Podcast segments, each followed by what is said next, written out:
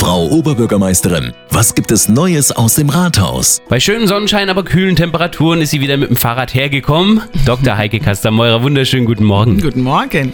Neues äh, aus dem Rathaus, da müssen wir schon in die Ortsteile gehen, oder? In Winzenheim gibt es Neues zu berichten. Ja, so neu ist das jetzt nicht. Ähm, wir bemühen uns ja in allen Ortsteilen Treffpunkte zu schaffen für die Bürgerinnen und Bürger. Und ähm, auch in Winzenheim wurde ja das äh, ehemalige Gebäude der Sparkasse angekauft, also die Sparkassenfiliale von Seiten der Stadt.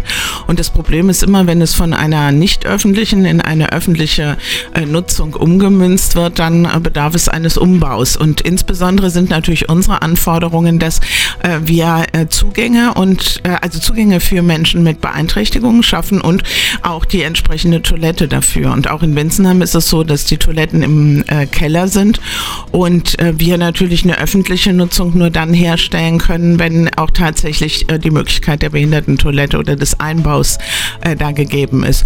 Ja, und das Problem, was wir da haben, ist, dass der Raum wo die Toilette hin kann, technisch hin kann, ähm, der wird jetzt noch genutzt von der Sparkasse, was ja auch von Anfang an so vereinbart war. Und es gab ja sogar da, ähm, also schon vor den Verkaufsverhandlungen stand das fest und auch der, ähm, der barrierefreie Zugang erfolgt von vorne.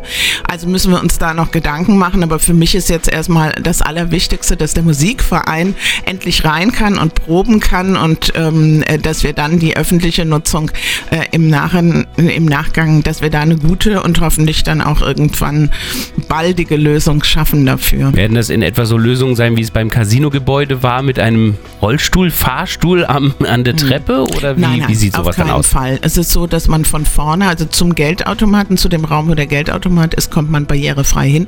Und dann müssten wir da gucken, wie es einen Zugang gibt zu dem eigentlichen, ich nenne es jetzt mal Versammlungsraum. Mhm. Ähm, aber äh, das muss halt noch geklärt werden.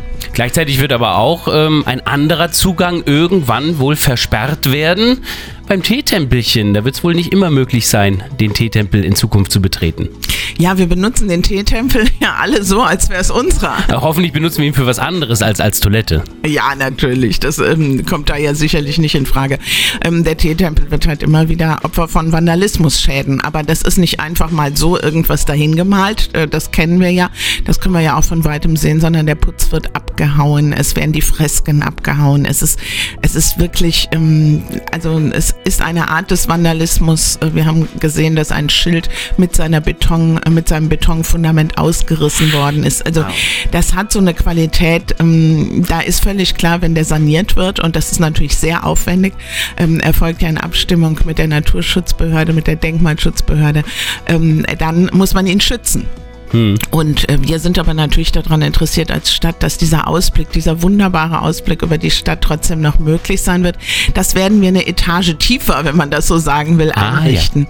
Und ähm, äh, der Eigentümer hat auch schon angekündigt, dass er ähm, selbstverständlich äh, bereit ist, dass dieser Tempel genutzt wird, aber halt nicht 24 Stunden an jedem Tag ohne jegliche Aufsicht, was ja auch völlig verständlich ist. Es war so eine romantische Aussicht dort, dass meine Frau und ich da zusammengekommen sind. Wäre schade, wenn wir unsere jährlichen Treffen dort nicht mehr abhalten könnten. Nein, das war mir überhaupt nicht, vor allen Dingen, weil der Valentinstag vor der Türe steht. Ja, eben, und der wird auch nochmal mit einer großen Aktion morgen gefeiert. Ja, da freue ich mich. Wir sind Kreuznach, hat, äh, war wieder sehr aktiv und ähm, hat alle möglichen Helfer und, äh, und Mitgestalter zusammengetrommelt. Also ähm, wir äh, werden ähm, auf, dem, auf der Brücke etwas erleben und alles geht natürlich rund um die Liebenden. Wir haben da ja schon äh, seit einem Jahr dieses Herz Ich stehen. wollte gerade sagen, zwei Liebende sind ja schon da, die beiden Schwäne. Genau. Und ähm, ja, die, äh, die Kirchen sind mit einbezogen. Also es gibt ein ganz tolles Programm und ähm, ich freue mich sehr, dass es diese Initiative gibt, weil wir haben ja so ein bisschen so eine Zeit, wo wir denken, hoffentlich geht's bald weiter in, in Normalität. Jetzt haben wir ja Öffnungen angekündigt, was die Pandemie betrifft, aber es wird einfach Zeit und ich freue mich, dass es so ein, ein Engagement in unserer Stadt gibt. Feiern wir also ein Valentinswochenende, jetzt schon am Samstag mit Aktionen in der Innenstadt von Bad Kreuznach. Und dann am Montag, da werden wir ja auch nochmal ganz groß feiern hier bei der Antenne. Also das wird ein schönes Valentinswochenende. Wunderbar. Neues aus dem Rathaus. Auch nächste Woche wieder. Immer freitags zwischen 8 und 9 auf 88.3 Antenne Bad Kreuznach.